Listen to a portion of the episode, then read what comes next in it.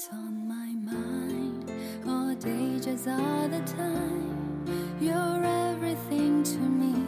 Brightest star to let me see. You touch me in my dreams. We kiss in every scene. 因为我们过往所接受的这个教育体系，包括我们的价值观，你有没有发现，其实都是非常清高的读书人，就是告诉你啊，就是不要脚踏实地的去挣钱，真的有给我这样一种感觉。比如说我们的这个财商教育，我们国家是没有这个理财课的，是不教的。但挣钱这个东西真的非常重要呀。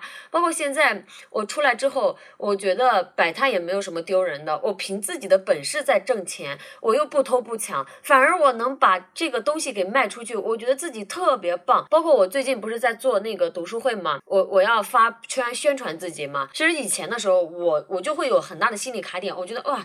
我这样卖自己，大家会对我怎么看？就是他们会觉得怎么看啊？这个人原来在弄这个，或者私生活在弄那个，他会怎么看？但我现在一点也不 care 别人怎么看我，因为我知道我自己在做什么，我很清楚的知道自己应该怎样去做。我做的这个东西能够给别人带来价值，我特别的相信自己，所以我现在敢于大大方方的卖自己了。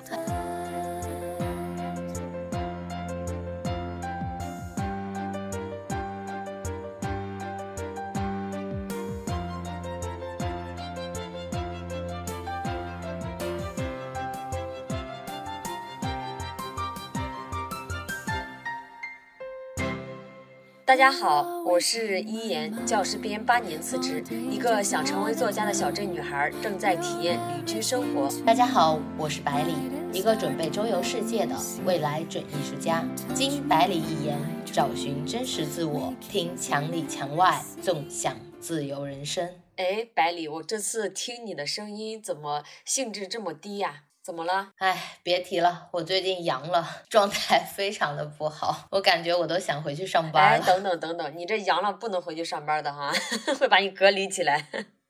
而且你现在已经没有班儿可以上了，说说咋回事吧？你这不是号称无症状感染者吗？一直。啊，你这完全是刺激我！我现在没有班儿可以上了，哇，这真是一个巨大的打击。我们这种裸辞是回不去的。你还记得上一周吗？我记得我当时在你的房间嘛，我记得你当时好像也感冒了。对，我跟你不是讲，我说我妈给我打电打电话嘛，连打了好几天。我说咋回事儿？她说我爸爸生病了，什么老进医院啊，就听着是不是很严重啊？然后其实就是个感冒，然后我就我就觉得很头疼，我爸就感感个冒，然后你今天跟我说啊，他掉盐水了，要进医院，明天跟我说又要上省城去看病，听着就很好像这个病入膏肓了一样，就把我搞得特别的心烦。本来我都非常的忙碌了，就被整的实在没办法，然后我就说算了吧，我自己也放心不下嘛，然后我就打了个车去杭州陪我爸看病了。你知道不？就当时的那个感觉其实很难受，因为我我觉得我最近我妈一给我打电话，因为她就是那种焦虑感，让我觉得我本来裸辞已经挺焦虑了，然后她给我传达的那个焦虑感，就让我焦虑更甚了，就特别的严重。我当时走到那个医院门口，你知道干了啥事儿不？我进了那个便利店，我买了整整一大盒巧克力，明治巧克力，不是广告啊，纯粹为了好吃。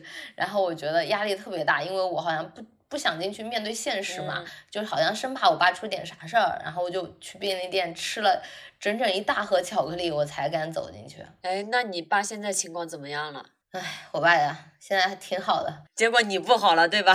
对，你知道他啥问题吗？他没啥 问题，就想的太多。他说他肠胃不太舒服，然后上不出厕所，然后就觉得自己病入膏肓要死了，然后天天就这个不舒服那个不舒服，然后就要去医院看病，然后家里医院给他看了啊，他觉得这个医生不好，那个医生态度不行，然后他就挂了个省城的号，一定要之前给我给我姑姑做过什么，我姑姑当时得了个癌症吧，就做癌癌手术的那个医生给他看。他才觉得放心，奇葩吧？对啊，然后他就一直觉得好像自己有病，你知道吗？我进去以后，其实我带他去找医生，我还特地去问了医生，我觉得医生都要被我问烦了，问了三五次。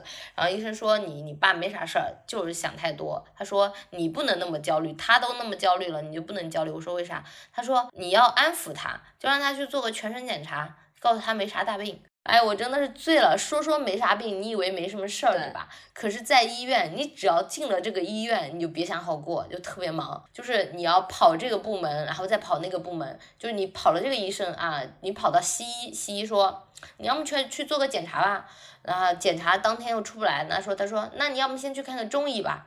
然后我们又换了栋楼，然后跑了几层，跑到了中医那。然后中医就是你要一直等号嘛，然后等啊等，加个号，等到了最后，等了一大早一早上，啊等完了做完了呢，那检查又做不上了，各种的事儿，然后就是付款也很麻烦，因为。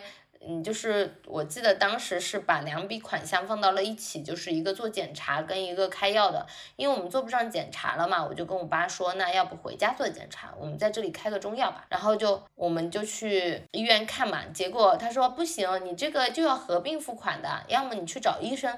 就又给我支持上去，回去找医生说要就是那个病病啊，要就是要把它合合并的付款项给给弄了。结果我们下来发现不是，我原来门诊台就可以弄，就是医院里面你知道大家上班嘛，就是态度也就是那种不阴不阳的，然后你还不行，你就得受着，哎，就是感觉全是事儿，你知道吗？是的。而且你知道全程在医院里，就自从我去了以后，我发现我妈就不干事儿了。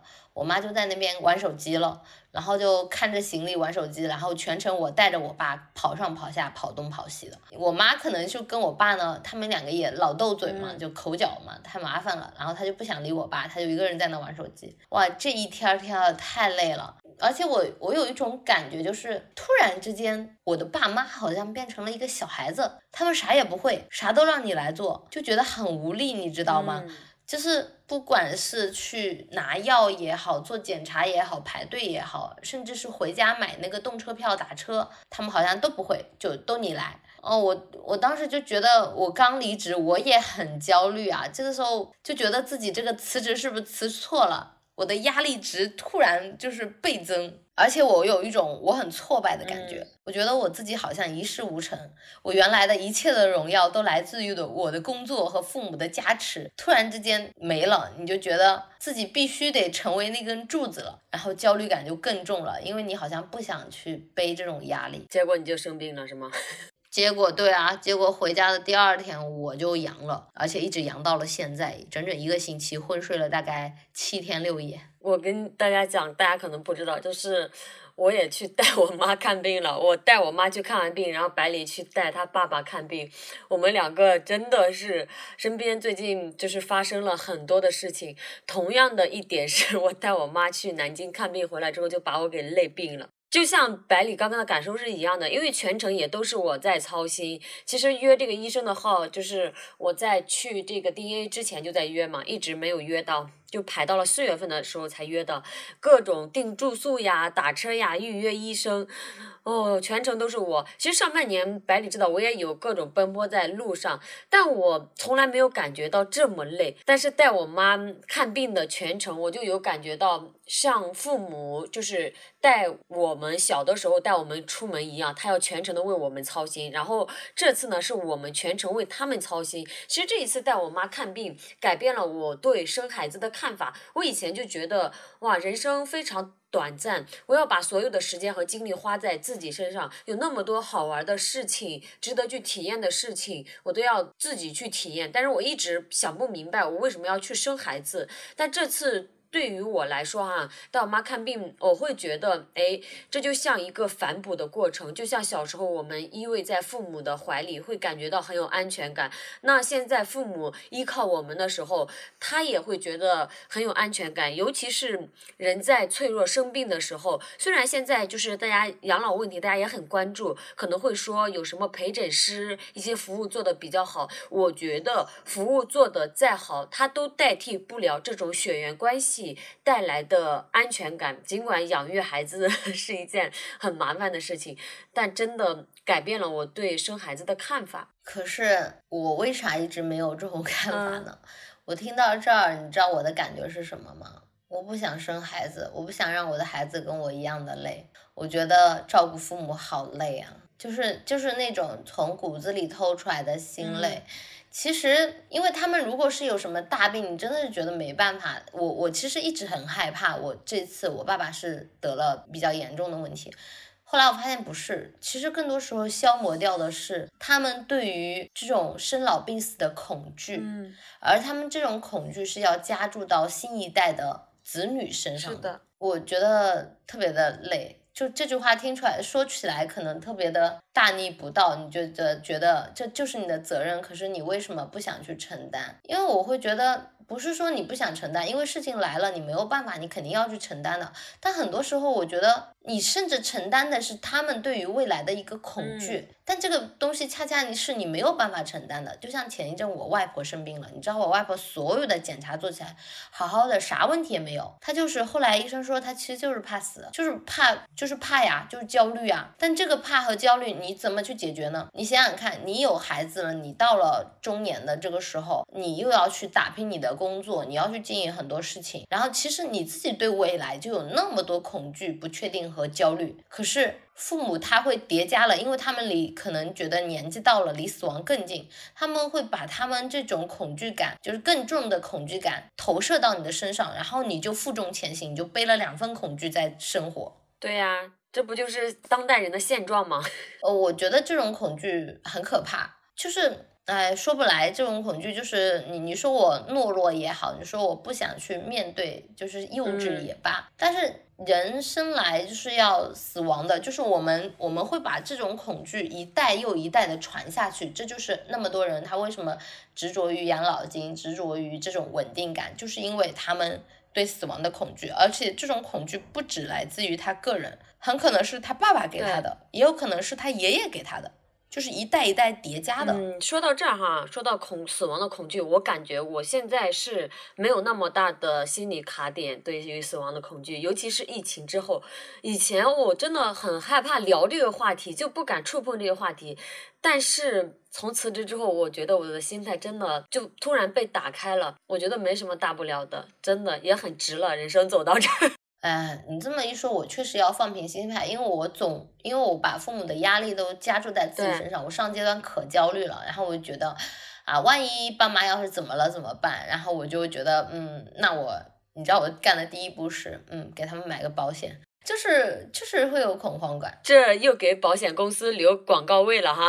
是的呀，你看我上一站我不是阳了吗？然后我一个人在家，然后我爸都打电话过来唉声叹气的说，说我不听话啊，一个人老了怎么办？我以前的时候，我妹妹说她儿子可以给我养老养老，你知道吗？可惜我跟小孩子关系一直不太好，因为我不太喜欢那种特别小的孩子，就特闹腾。然后跟他的儿子啊，我的弟弟的小孩，我们都不太亲近，所以以后多半可能要姐妹团这种养老了。你要是以后生个孩子，跟他说一下，让他老。来看看我啊，可以可以，哎，讲到这儿，其实我觉得哈，有时候朋友的这种关系比兄弟姐妹还要亲近，真的是这样的。就我在 DNA 的时候，百里我们俩在一起的时候，我觉得百里就很照顾我，我生病，百里还会去给我拿温度计，给我找药。其实真的是这样，我感觉就他可能已经超越了某种程度上超越了一些兄妹关系。就比如我与我哥哥的关系很一般，我一直觉得他不疼我，他也不在乎我。然后前段时间呢，我去合肥复查眼睛，就顺便回了一趟老家，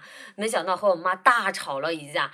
其实从一九年我写完《母亲和村庄》那篇文章之后，我原本以为，嗯，我与我的原生家庭已经和解了。但是这次我发现，其实并没有哈。我现在冷静下来，与我妈吵架的原因，其实是因为我不是很长时间没有回家了吗？我原本以为我回到家，我妈会稀罕我，会很在乎我。没想到第二天我一睁开眼，她跑去给别人干活了，而且连续两三天都是这样，我都没有吃到一顿她做的饭。每天都是我奶奶烧锅，我做饭，而且我们家烧那个地锅，我一点都。不想做饭，就熏的身上都是油烟味，所以在最后一天我就爆发了，我就哭着收拾行李，边走边哭。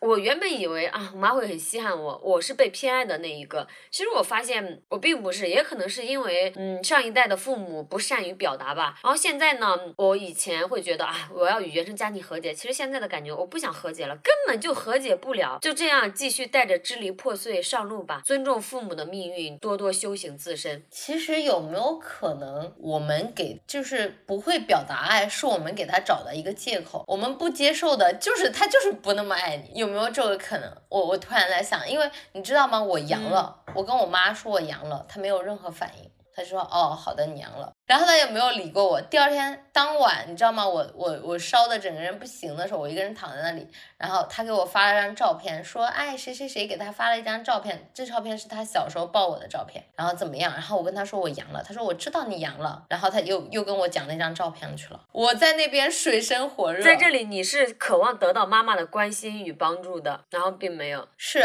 然后一点都没有，就就真的他的全程，我就觉得。就是有时候你希望他关注到你的那些细节，他好像都完全并不能 get 到。这就尊重父母的命运吧，我们修行自身吧，真的别再想 这个事儿了，越想越想不开。我前一阵我不是找了个人生教练嘛，他说就是我就一个人身上你得有小时候的你，长大成人的你，然后那个养育型的父母，对吧？然后还有指责型的父母嘛。他说你得自己，就是我们有时候得自己去承担这个角色，因为我们的父母没有给。给我们承担好养育型的父母的角色，就是他没有在很多时候你想爱的时候他没有爱你，然后你就会特别难过。所以你有时候没办法，你自己得去做这个鼓励自己的那个人，做自己的父母吧，我们 啊，真的。然后很搞笑，你知道吗？然后我给我妈妈就是打了那个钱。其实我这次还涉及到我跟我父母沟通的问题，因为嗯，我爸爸的事情之后嘛，我就觉得什么呀，什么小事你就把我给叫回来，叫回来，我就很忙嘛。然后我就说，我说妈妈，今年我。这个你刚离职，所以第一年我也压力很大什么的。他好像就跟我怄气，也不知道怎么地。我我不是每个月我会给他一千块钱嘛，然后他现在就是钱也他也不收，哎，他说他不要了。反正你听就你听他的一个语气，感觉他不是因为谅解你他才不收这个钱，他是因为觉得好像我跟他说那个话就是是是责怪他，所以他就不收这个钱了，就就在闹这个脾气，你知道吗？哎，其实。原生家庭不就是这样吗？包括这次我妈生病，全程买票呀、约医生干什么的都是我在操心，而且我真的是又出力又出钱，我心里其实很不平衡。因为我们家是姊妹两个，我上面有一个哥哥。其实如果我们家只有我自己的话，那哪怕全程我包了，我都出完，我没有任何怨言。但明明是两个孩子，我哥哥分担了父母的爱，那这种父母生病的时候，他为什么不出钱不出力呢？其实事后哈，我哥是给我打了一个电话，就是我。带我妈看病回来之后，他说：“嗯，我作为一个儿子，我也要出点，不能让你都出完。”他说：“我转给你一些钱。”就是当时我哥只打了这一通电话，然后现在半个月过去了，我也没有看到我哥转给我的钱在哪。后来我妈不是问我吗？她说：“你哥把钱给你了吗？”我说：“没有呀。”我妈就说：“啊，你哥比较忙，最近什么这呀那呀。”我心里只想呵呵。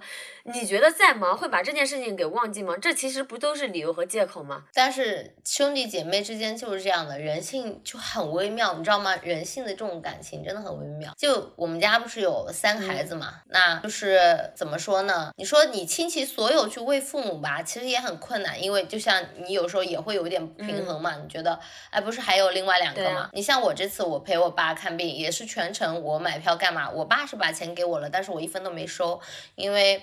你觉得也没关系嘛，就是看病啊、买药啊什么的，然后还有车票，我就都因为真的要去算这些，就算不清了。其实我也都懒得算，但是我觉得父母，我妈就觉得我们做的是不够的。就其实我有时候觉得我妈妈还蛮过分的，她觉得我们是不够的。就像家里不是破产了嘛，然后你看。我是还了二十多万嘛，然后每个月也会给我妈一千块，这都是我自己想做的。我说买心安吧，对吧？可是那你说我如果一定要去计较我弟弟妹妹给给的多少的话，真的太累了。其实我觉得我妈心里还觉得我给的不够多，真的小他们就就是给我是这种感受，所以你你就是觉得平衡吗？你真的什么事儿你都去为父母的话，就是我如果活得没有自我，我全部都想要去替我妈妈去做。其实我我觉得我妈有时候让我觉得心挺冷的。为什么呢？因为你像你做了那么多，他不会觉得你做的多了，就像你有一点说的让他心里不舒服了，他就跟你怄气了。那我就觉得你做的有时候你就觉得你你如果不去计较这些啊，你全部都去投就是投喂你的父母好了，然后你也会碰见一个樊胜美的爹妈，真的像我妈，我不是说了以前。很很可笑的，就是就我卖了房子还了债，然后他会觉得我为什么不把我租的那个房子给家里人住，就是就是会有这种感受，特别会让你觉得特别糟糕。就是感情之间的问题，就是父母之间的一个感情，你也要去掌握一个很微妙的人性的度。我觉得有时候真的觉得很冷漠，好像这种。很深层的。嗯，很无私的爱好像是不存在的。对，真的是这样。其实包括这次，我心里为啥不平衡？我觉得我我哥哥他作为一个哥哥，你最起码的关心这些应尽的义务应该做到吧？比如说你甚至都可以提前把钱准备好，然后说我没有时间去带妈妈看病，那你去。这后来我与我闺蜜聊这件事情，我闺蜜说你哥不应该提前把钱准备好吗？事后还说这样的话。哎，所以我心里是非常非常不平衡的，但我也特别赞同刚刚百里说的，就这种家庭给不了我们的，那么我们其实就做自己的再生父母，然后自己好好的爱自己吧。可是没办法，你有时候就真正的你课题分离，你要自己爱自己太难了。为什么？你你像我爸出点什么问题，你就是个感冒，难道你不去吗？对不对？你不可能的呀。然后这这个时候，你真的会觉得。自己像是有了这种中年危机，你有了双重压力的叠加，你明白了那些什么上有老下有小的不敢离职的一个状态了。因为就是你想想，你面对这些问题，你就很无力。哎，真的是这样。其实有时候生活，哎，我们无力去改变这些，真的，我们只能改变我们自己的心态。包括说到这儿哈，我又想到，有时候真的想回去上班。就是我最近不是在体验摆摊生活嘛，然后第一天收入二百元。就是又累又晒，天呐！我发现想让别人来买你的东西实在是太难了，就是一天很辛苦。那天早上六点就出发了，然后直到晚上一点还没有睡上觉。百里知道我其实是不熬夜的，但是这几天我就在被迫熬夜，因为没有办法呀。我就衡量了自己的时间价值，就觉得很不值。因为我平时接的那个付费咨询，一个小时的收费价格都是一九九，然后摆摊一天才卖二百块。块钱，而且这个摆摊我们要进货干啥？其实是有成本的，你知道吗？哎，它不像我们上班还可以摸个鱼。就那一刻，我突然很怀念上班。我们站在教室里面，不要风吹日晒。那个时候，你终于明白为什么父母让你去当老师了吧？对，你知道吗？我不是阳了吗？我躺了七天六夜，然后我就觉得哦，生无可恋。而且每天晚上失眠的时候，我就很 emo，我就觉得，哎，我就想不通我为啥要辞职。你看现在生病了，我都没有，就是我感觉我连摸鱼都摸不了。不然按以前我还能够请个假在家睡个觉，感觉工资还照发。呃，真的是这样。呃，辞职后真的没有鱼可以摸，但是这几天的摆摊体验让我学会了很多，我看到了形形色色的人，你知道吗？尤其是我对男性有了新的看法，有些男性他就在 PUA 女生，就是他看到这个东西很喜欢，当这个女生看到这个东西很喜欢，他嗯祈求着她男朋友给她买的时候，她男朋友说你又没有场合可以戴，你又没有衣服可以配，买它干嘛？但有的男生就会鼓励女生，嗯，你先试试嘛，干嘛？喜欢了我们再要，他就对女朋友很。好，但有的男的就一直在 PUA 女朋友啊，这就是表述的问题。我真的是觉得，我不知道他们是心里这么想，还是讲话这么讲，就这就回到又回到我妈身上来了。就不管我做什么，就有时候我就觉得他就会一直 PUA 我，这真的很打击人的自信心。这语言真的很重要。而且哦天呐，我真的看到了不同的男生女生，女生还好，但大部分都是男生对女生的这种 PUA，但也有特别好的男生，他特别就是这种鼓励自己女朋友。其实另外一点让我看到就是。我们一直欠缺的一项能力，不管是我还是百里，我们都很欠缺的能力，就是把自己给卖出去的能力。以前我们读书呀、工作呀，其实老师都不教给我们这些，我们甚至还看不起一些小摊小贩。比如说，大家会这样说啊，你如果呃不好好上学读书，你就要吃苦，你就要去卖东西或者去干嘛的，你只能当个售货员。但是我发现，能把东西卖出去太重要了，能把东西卖出去的人也真的太厉害了。我也这么觉得，其实。嗯，真的卖东西，它就是一个人性，还有就是你的语言的一个艺术，就你得让人都舒服。嗯，这种服务态度其实是很难的，因为你发现没有，人在有时候你说话的时候，就像你对亲近的人说话的时候，你那种说话的那种揶揄，还有那种伤害是不自知的。对对。但是你你要去卖东西的时候，你的那个表述啊，你就是让人舒服的。你要是让人不舒服，人家就不买你这个东西。而且这次我还从另外一个视角。看人群，因为以往都是我们去哪里玩，你知道吗？嗯，我们是走在路上的，但这一次你是安安静静的在这一个地方，然后你看人来人往，其实是切换了另外一个视角，你会看到这些人其实是没有自己的目的，他要去买什么，他真的是在闲逛，然后他的眼神都是游离的，真的很好玩。看来你已经。get 到摆摊的精髓了，跟我们分享一下有没有什么摆摊的要义啊？我觉得很重要的一点就是你怎么样让你的商品在琳琅满目的这些摊贩中脱颖而出，并且能够吸引到大家啊！我觉得真的是靠缘分了下单。现在，那那你有没有什么小技巧呢？其实我觉得就和我做知识付费差不多，他这几天的摆摊生活让我可可以和我的知识付费。综合起来，因为你看我做知识付费，我不管是我的写作课、我的读书营、我的咨询，也是把我的东西给卖出去，对吧？只不过我卖的是虚拟的产品，但是在这种呃线下呢，其实我卖的是实物的产品。卖虚拟产品和实物产品有什么区别呢？就是你在线上做这个知识付费的时候，其实是需要打造自己的个人 IP 的，但是在线下摆摊的时候，你不需要有自己的 IP，你的产品要好，你的内容要新颖，要吸引人，这是我的一点体会。看来也是了，嗯，其实看来你最近对于这一点还是有了心得的。还有，我再讲一下，之前我不是说。嗯，说到那个阳了之后想回去上班嘛，我觉得这个问题其实除了一些，比方说你的嗯工作经验不够嘛，还有一个是心态问题，就是一种群体焦虑的问题。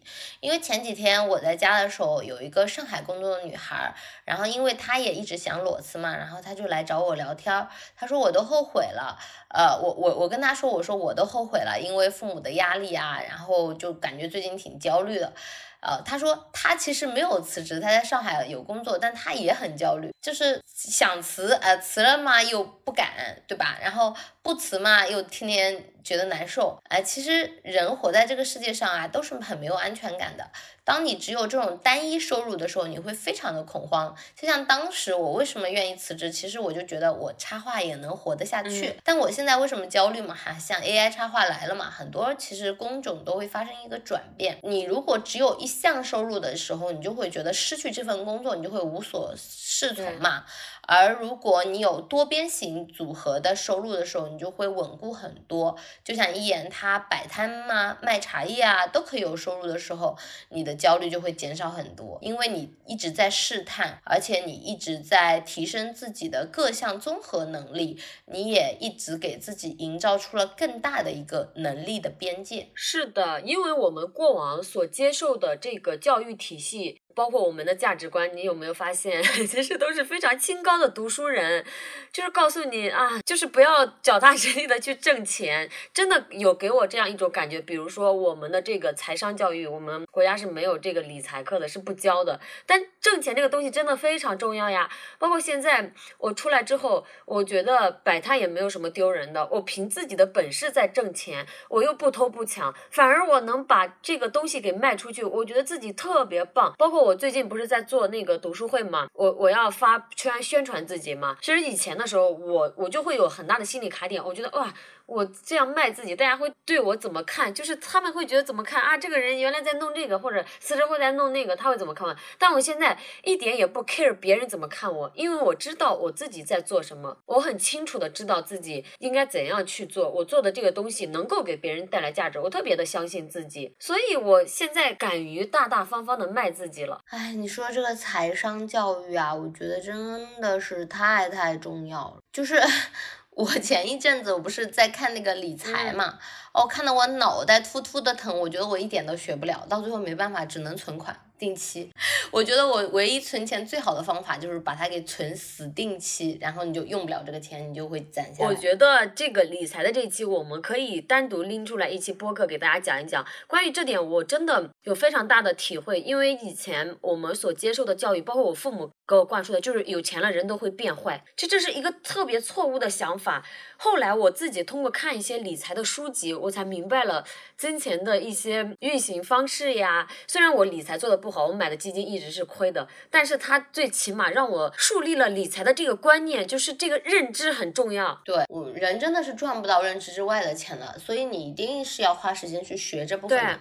我一直想学，但是我一直我一直都觉得头疼。真的，理财这玩玩意儿，我觉得不是数学不好，而是真的是一个逻辑的问题，就是你必须得去花很多的一个力气在这个上面。对对，嗯，还有一个呢，我就觉得关于这些东西，其实心态也很重要。理财其实我们不是有个好朋友嘛，他不是搞理财嘛，我觉得理财就是理心态。就如果你在看这些数据线的时候，其实真的就是看的是心态。你如果一直随它波动的话，就你不不不相信它背后的原理，一直是只随它波动而走的话，你的心态就会一直起伏。是的，是的，这就跟人生的道理其实是一样的，因为我们很多时候都会面临一个低谷期，就像呃我现在这么脑袋突突突的头儿，感觉哎这种阳了，你你就会觉得自己不行了，他有那股脑雾，我不知道你有没有，就是觉得脑袋晕晕的，有有然后就觉得自己每天没有力气，就想睡觉。等你身体好了，你状态就会好了。哎，希望吧，希望赶紧回来吧。那我只能相信这种低谷期也有可能是我弯道弯道超车的机会啊，熬过来了，我可能就会有新的机会。嗯，还有一种状态就是我这一阵子不是阳的，觉得很 emo 嘛，我发现那种感觉又出来了，就是你很丧的那种感觉。就是以前其实我觉得我辞职还有很大的一部分原因是因为，呃，我们在同一种环境里太久了，就是。就算他的生活是很安逸的，但是你有时候我就会觉得，哎呀，我的人生就这样了吗？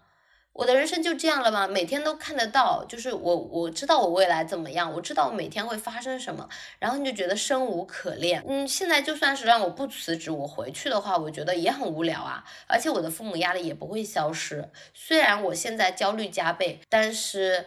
我觉得过了这个低谷期，我可能就会有新的可能性。一定是这样的哈，主要是你现在身体不好，身体不好就会情绪不好。因为我是非常有同感的。你看我前几天生病，你我们原本要录制 完两期播客，根本录不了，你那个状态不行。所以等你身体好的时候，能量就会又回来了。我期待那个能量满满的百里哈。哎呀，希望如此吧。我觉得我现在都快废了，我们下一期 得得得得稳定一点。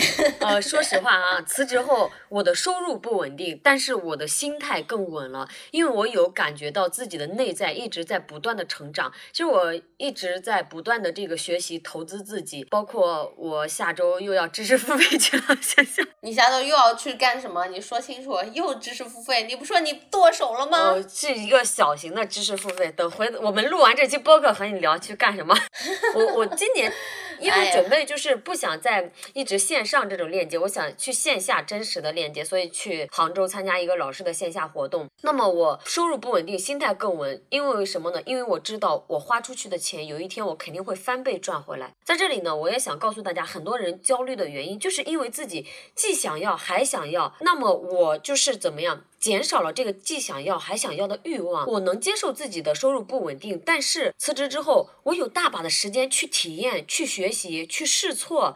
去做自己喜欢的事情，而且还能顺带赚点零花钱，我真的太开心了。也可能是我太容易满足了吧。其实也不算容易满足，因为你知道你活在这个世界上，你有什么稳定的边界，而且你的每一步你都非常笃定，因为你每一步都走在自己心坎上，是想你想做的事情，也是你认可的价值观，所以你就可以。稳定且不焦虑的，哎呀，真的好羡慕你这种状态了。我觉得我现在，啊，我现在不行，快来拯救一下我。我觉得我好焦虑。一会儿拯救你，等我们录完。就是人生真的很奇妙啊！回想去年的这个时候，我还在体制内苦苦挣扎。就是百里，我不知道那个时候我还百里还没有深度的链接。就去年的五月份，我得了那个神经性皮炎，我脸上、耳朵后面全部都掉皮，而且起了很多疙瘩。我跑了很多很多的医院都没有看好。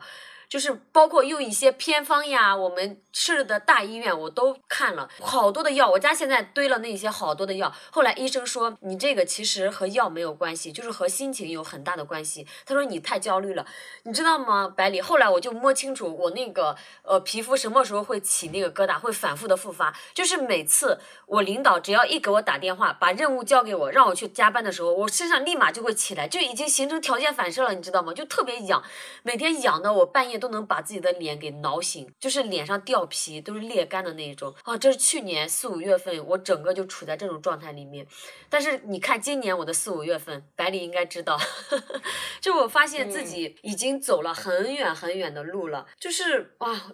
我都不敢想象，就是我能从去年的那样的一个状态，然后到今年的这样一种状态。我记得特别清楚，我在四月三十号的时候那天发了一个朋友圈，我说度过了一个非常美好的四月，就是在这个四月里面有人与人的链接，人与物的链接，人与自然的链接，在这些链接中呢，看见与被看见，在看见与被看见中链接。我非常期待五月的熠熠生辉，所以。所以，无论你处在人生的哪个阶段和哪个状态，都不要着急，不要焦虑，因为人生的路都是走着走着才开阔起来的。哇，听得好有正能量呀！哎呀，真的是太棒了。所以你的能量回来了吗？我拯救了你吗？嗯，好那么一点点吧。哎呀，在这里呢，我希望我们的听友啊，如果听到我们的对话，你觉得你生活当中也遇到过一些低谷，你又是如何去啊解决这些低谷的？也希望你能够在这里跟我们一起分享，在评论区或者是给我们发邮件，告诉我你的一些小故事，让我们互相之间给对方一些能量吧。这里是墙里墙外，我们一起陪你探索人生更多的可能性。下期见，拜拜。